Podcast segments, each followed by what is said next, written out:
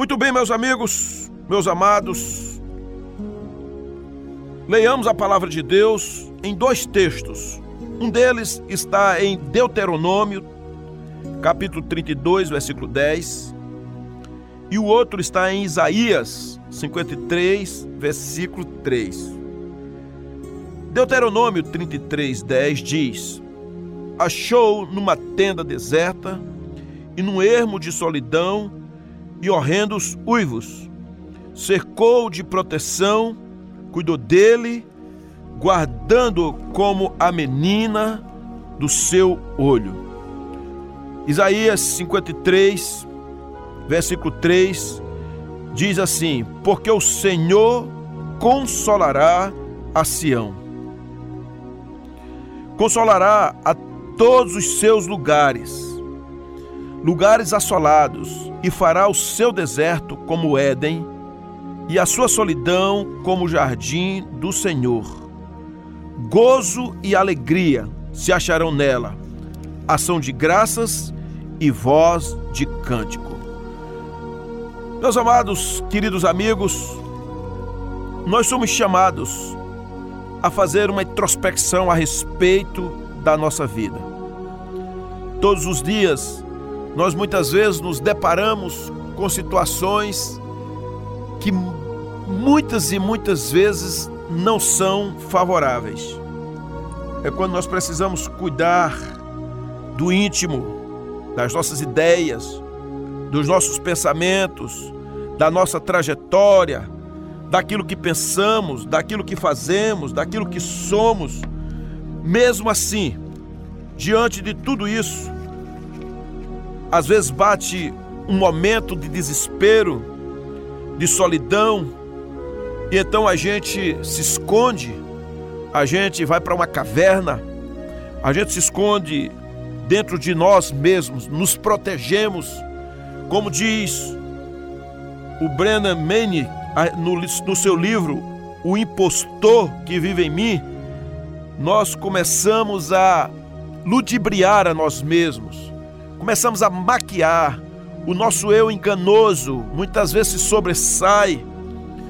E isso é uma coisa muito difícil, muito complicada. Mas o Senhor, Ele nos chama para que venhamos não só fazer uma reflexão, mas que sejamos resgatados, que nós venhamos sair do mundo da fantasia e também sair daquela solidão que está enrustida lá no mais profundo da nossa alma.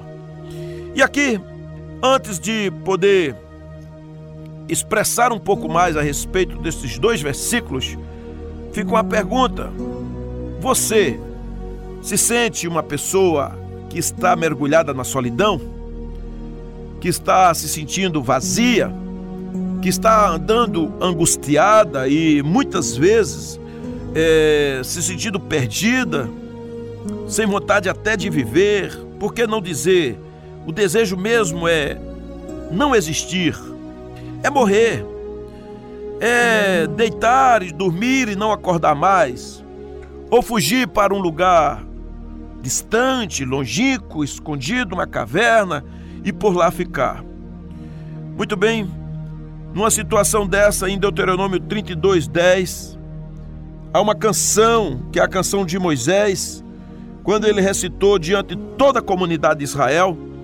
E esse versículo 10, ele diz: Encontrou numa terra deserta, numa região desolada de ventos uivantes, cercou e cuidou deles.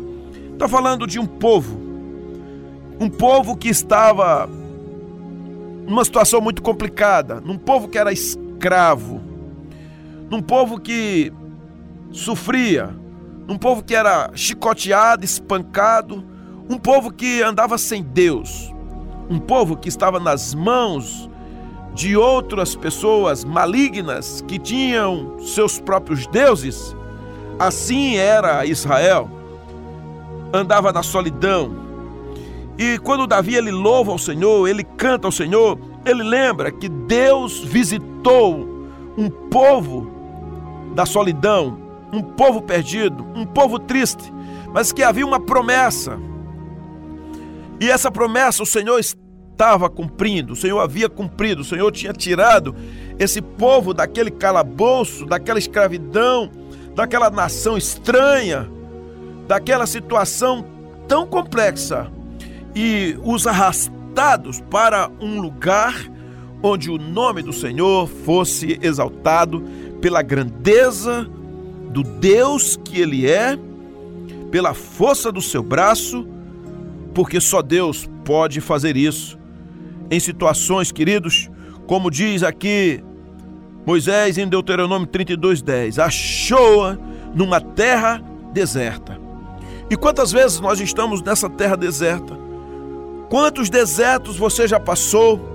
Quantos desertos eu já enfrentei? Certamente os enfrentarei. Ele fala de um ermo de solidão, ou seja, um estrado, um vale, um lugar difícil, solidão e horrendos uivos. Uivos de onde? Das feras espirituais, das guerras que se sobressaem no mais profundo da alma, dos vazios, das dúvidas, do desespero, mas nessa terra, de um coração às vezes avassalado, de um coração muitas vezes escravizado, de uma mente que está deturpada, de horrores, das perseguições malignas, das raízes apodrecidas, de uma história mal resolvida da sua infância dos abusos que aconteceram na trajetória do caminho, diz a palavra que o Senhor achou-os nessa terra deserta, mas não somente isso, ele não só olhou para este ermo da solidão, para esses uivados horríveis, mas ele também cercou essa pessoa, essa nação de proteção, cuidou, guardou como a menina do seu olho, como a pupila do seu olho. Isso é amor, isso é cuidado, isso é resgate, isso é misericórdia, isso é atitude, isso é ação de quem ama e ama com amor altruísta, não para que essa pessoa, uma vez que amasse, se sentisse melhor, mais completa, mais feliz, mais poderosa, mas já sendo tudo isso, decidiu amar, porque o amor de Deus é o amor altruísta, é o amor que se doa, é o amor que se entrega, é o amor que resgata. É o Senhor. Você tem passado por momentos longínquos, por momentos de solidão, você não está só. Isaías 53, 3 diz: Porque o Senhor consolará Sião, consolará todos os seus lugares assolados, e fará o seu deserto como Éden e a sua solidão como jardim do Senhor gozo e alegria se acharão nela, ação de graças e voz de cânticos. Oh, meus amados, que história fantástica, retumbante, incrível, porque o Senhor achou você no deserto, num ermo de vazio, de solidão, dos inimigos querendo engolir você de todos os lados, emocionalmente, relacionalmente, talvez sabe, rejeições incríveis, mas o Senhor te protegeu. O Senhor te cuidou, o Senhor te guardou, o Senhor disse: Eu te amo. Mas o Senhor também consolou, consolou a você, porque o Senhor consolará a todos onde estão nos lugares difíceis, assolados, talvez onde você está vivendo seja um lugar assolado, uma família que está, sabe, ah, destiorada, acabada, tantos problemas, situações financeiras, a saúde, algo que aconteceu. Mas a palavra de Deus diz que o Senhor fará o seu deserto como o Éden. E o Éden é o que? É realmente um lugar de paz. O Éden é o lugar da comunhão. O Éden é o lugar do diálogo. O Éden é o lugar da visitação de Deus. O Éden é o lugar da eternidade. O Senhor disse que fará o seu lugar de dor, de tristeza, de vazio, um lugar como o Éden, e a sua solidão como o jardim do Senhor. Tchau, solidão, show, solidão, vai, solidão, não tem mais lugar para você, porque agora é a presença de Deus, a, a de fato um gozo, ou seja, algo que completa dentro e esse gozo não vem porque tudo deu certo, este gozo não vem porque você ganhou, este gozo não vem porque você foi recolocada, este gozo não vem porque a pessoa amada voltou, este gozo não vem porque o morto ressuscitou, isso não vem porque a sua saúde está uma beleza. Este gozo, ele acontece e essa alegria você encontra porque o dono do gozo, aquele que é alegria, aquele que é vida, aquele que de fato é a eternidade, está presente na sua vida. Aleluias! Ação de graças e voz de cântico. Eu sei, meus amados queridos, que a solidão pode ser interpretada de inúmeras maneiras ou formas. Porque a gente pode entrar em solidão quando estamos em, sabem, com a ausência de certas pessoas queridas. Poderemos entrar numa solidão quando ainda que acompanhados, mas a nossa mente não acompanha o raciocínio do próximo, nós estamos ali, mas ao mesmo tempo não estamos. Fisicamente estamos, a nossa mente está divagando, o nosso coração está em outras batidas, nós estamos em outra frequência. Também, muitas vezes, poderemos estar sofrendo um processo de solidão, porque pessoas queridas olham para nós com indiferença tem até piedade de nós, tem pena, mas não tem o coração em nós. Nós podemos muitas vezes sofrer uma solidão quando todas as pessoas estão nos rodeando, mas você se acha numa ilha. Vamos pensar em algumas pessoas, biblicamente, porque Deus sempre se importou com a nossa solidão. O homem estava sozinho, ele estava caminhando, ele estava perdido, ele estava numa ilha, ele estava na estrada, ele estava no deserto, ele estava na multidão, mas o Senhor olhou para esse homem e a palavra de Deus é a mesma. Ele amou este homem, ele se dedicou a essa pessoa, ele deu seu filho, ele resgatou essa pessoa. Quando nós lemos a história de José, lá no capítulo 37, em que José, sendo filho ali mais novo, e ele era um filho amado do seu pai, mas suscitou um ciúme incrível, porque o seu pai tratava ele diferente, fez uma túnica diferente para ele. Os seus irmãos ficaram doentes, ficaram enciumados, não suportaram ver isso no seu pai. E a verdade é que José, por causa disso, ele sofreu uma tremenda solidão. Porque às vezes quando o ciúme se levanta contra você, aquilo não é bom. Pode ser que você fique isolado, que foi o que aconteceu com José. Às vezes o ciúme acontece entre o marido e a mulher, entre os pais e determinados filhos. Quando de repente um é preterido e o outro é acolhido. Eu já vi essa história, não só na Bíblia, mas fora dela, já vi entre irmãos, já vi entre crentes. Eu já vi essa história e nunca foi legal, nunca foi boa, mas gerou uma solidão no outro que se sentiu desprezado, preterido, colocado para trás. Tudo por conta de situações que, onde o ciúme se levantou, onde a raiva veio, onde a ira, onde o ódio. Quantas e quantas vezes eu já tive que ver isso e em muitas situações administrar quando um pai idolatra o seu filho, a sua filha, quando acha que é inteligente demais, que é bonito demais, que, que sabe, uma vez eu estava conversando com os pais e eles tinham dois filhos, certamente ainda têm, e o filho de o mais velho foi trabalhar e estava ganhando um dinheiro que era pouco. Mas ele estava trabalhando. Mas o pai se aborreceu e disse: Filho, você não precisa desse emprego. Você não precisa ficar naquele trabalho que você está sofrendo.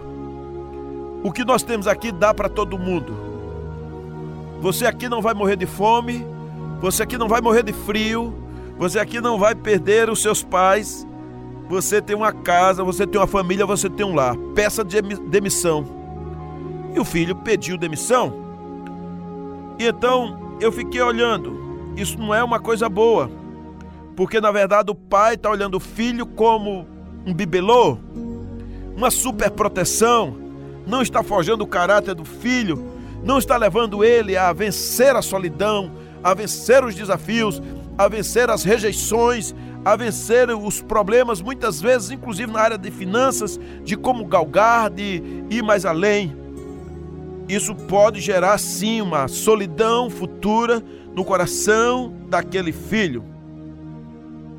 Precisamos lembrar dessas coisas.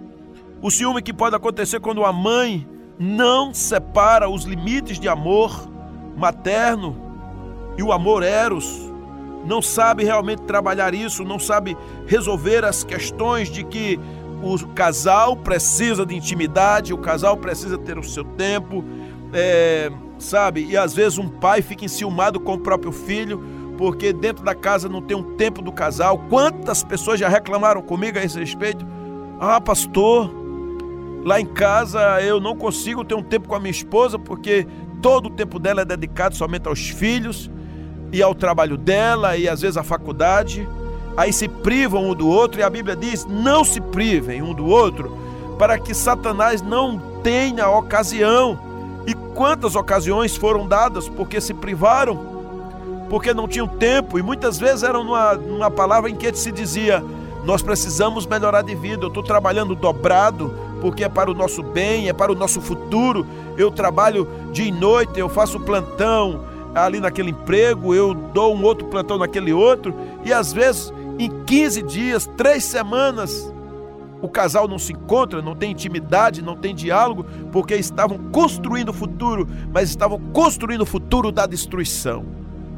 A solidão dentro do relacionamento, a solidão no casamento, os, as postergações, as desculpas, as, os muitos afazeres, as muitas ocupações, a falta de tempo, os direcionamentos errados, o tempo de, de mídia, de televisão, de celulares, é, quando não se senta mais à mesa para comer, quando não se senta mais no sofá para bater papo, quando não se pega mais na mão, quando não se caminha, quando de fato não não olha mais no olho do outro, quando não tem um diálogo, gera solidão. E essa solidão ela vem para destruir porque ela vai gerar sequelas, ela vai gerar celeumas, ela vai trazer destruições.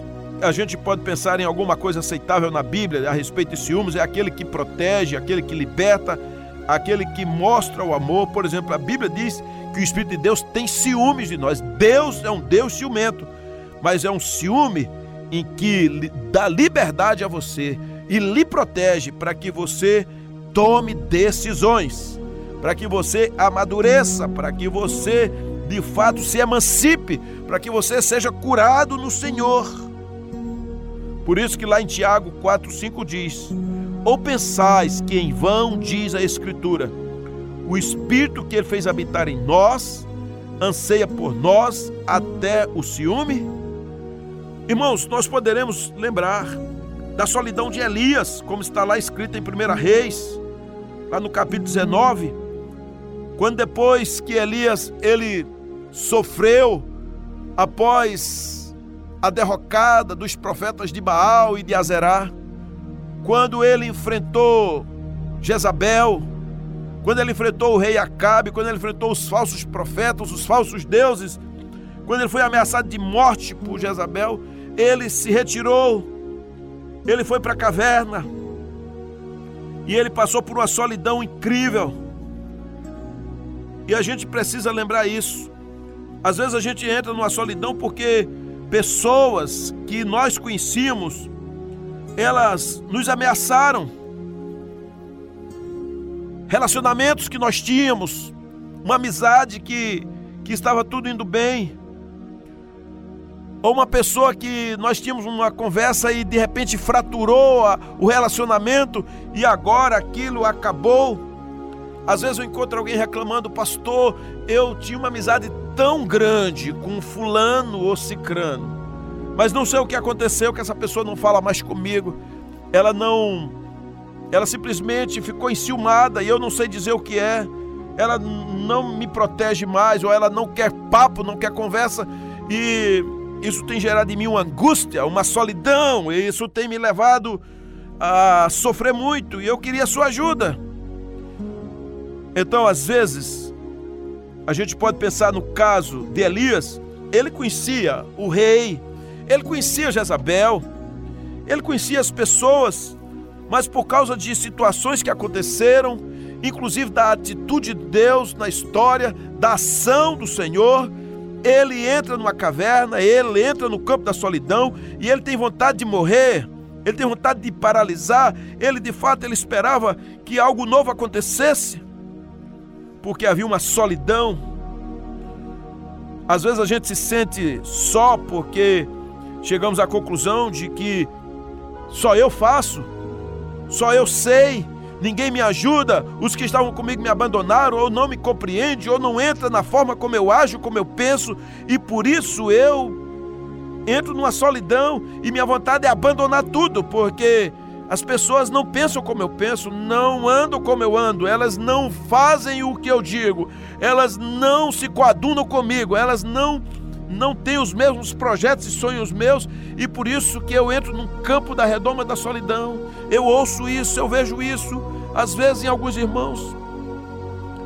Como alguém reclamou dizendo: "Eu não tenho amizades. Meus amigos me traíram. Eu ajudei tanto eles e eles me traíram.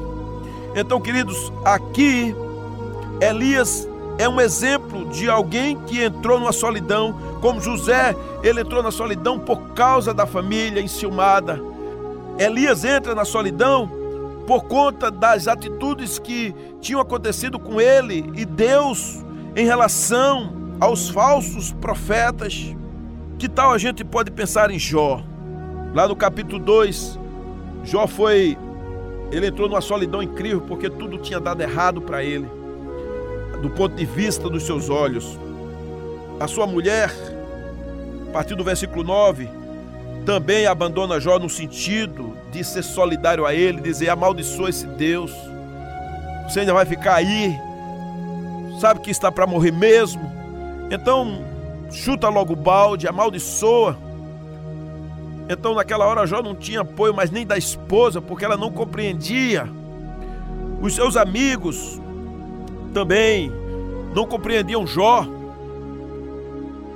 Eles também viam Jó ali, choraram, lamuriaram, mas não compreendiam. Havia uma, uma situação complicada. Jó se sentiu abandonado. Ele vivia uma solidão. Irmãos, meus amigos, muitas vezes nós vivenciamos a solidão quando sentimos que a pessoa querida, o cônjuge não está mais conosco. Aquilo é terrível. Já tem outras ideias, outros sonhos, outros pensamentos. Nós vivemos às vezes uma solidão quando os nossos filhos não estão mais do nosso lado. Tanto faz, nos abandonam, viram as costas, já não honra mais a paternidade, já não quer saber mais do pai porque simplesmente ele não está mais em casa. Quantas situações Existe alguém que fala assim: é, Eu não sinto falta do meu pai. Ou às vezes você encontra o pai dizendo assim: Não sinto falta daquele filho ingrato. Mas é tudo uma mentira. Pois é o eu impostor que está dentro de mim e faz com que eu minta para poder acalentar uma ferida que está sangrando. Nós vivemos uma solidão quando nossos amigos, ao invés de chegar, ouvir, orar e aconselhar, ou até mesmo simplesmente só tem palavras que destroem mais ainda. Às vezes, queridos, vivemos uma solidão quando quebramos, quando os recursos financeiros vão embora, quando o plano de saúde acaba, quando o dinheiro para comprar o medicamento tão necessário já não existe mais. Quando alguém que era tão presente agora fala assim: Eu não posso te ajudar. Quando a gente fica sem perspectiva de alcançar novamente, sem de sonhar, de ir além. Nós vivemos isso. O próprio Jesus, ele teve situações de solidão. A Bíblia diz lá em Mateus 26 que teve um momento que todo mundo abandonou Jesus, ele ficou sozinho. Sabe? É tão complicado isso, porque a solidão vem quando nós confiamos naqueles que daríamos a vida por eles e eles não encontraram forças para estar do nosso lado na hora da dor. Ah, meu irmão, fica aí sozinho. eu, eu não aguento isso seu, vou embora. Sabe, às vezes quando a gente escolhe pessoas, a gente escolhe sabendo das suas capacidades, às vezes é dentro da igreja. Você fala assim, fulano é a pessoa certa. É... E essa pessoa de repente fala assim, pastor, sinto muito, não dá mais, estou indo embora. Ou então outro irmão, bate a solidão na gente. Às vezes é um filho que fala assim, pai, tchau, até logo.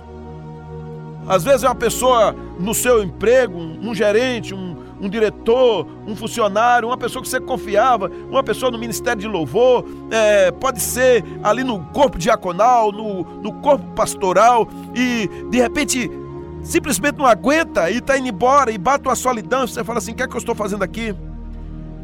É a dor, muitas vezes, de alguém que nós amamos e agora nós não estamos preparados para perder. Meus amados, queridos amigos, nós tiramos aqui algumas lições a respeito da solidão para que possamos nos doar. Primeiramente, quem supre a nossa solidão e a nossa dor é Jesus Cristo. É o Senhor, como ele diz, porque o Senhor consolará Sião, consolará todos os seus lugares assolados e fará o seu deserto como Éden e a sua solidão como jardim do Senhor. Gozo e alegria se acharão nela, ação de graças e voz de cântico. Então, a partir de hoje, se você é uma dessas pessoas que está passando por uma situação tão drástica, tão ferrenha, tão incrível, se lança aos pés do Senhor. Rasgue o coração, não seja uma pessoa que se engane, não fique contando duas histórias, não passe simplesmente um óleo na cara para dizer que está bem e apenas dizer, diga que está mal. Diga, não, não estou bem, estou mal mesmo. E dobre seus joelhos diante do Senhor, diga, Senhor, cura minha solidão. E conte a sua história para o Senhor, conte os seus pecados. A Bíblia diz que nada que esteja encoberto não venha a ser descoberto. Então não adianta esconder as coisas, precisam ser confessadas. Confesse, abra a boca, abra o coração, conte com o Senhor. Se tiver alguém que possa confiar, conte com essa pessoa e Coloque sua vida diante do Senhor e saia deste campo da redoma da solidão, saia deste passado destrutivo, dessa infância mal resolvida, desses abusos da estrada, sejam seus pecados ou os dos outros, sejam os seus abandonos ou os dos outros, e conserte a sua via, conserte a sua história. Volte a pedir perdão, talvez tenha que voltar a alguém, talvez tenha que restaurar um relacionamento, um casamento, a paternidade, a filiação, mas restaure a sua vida.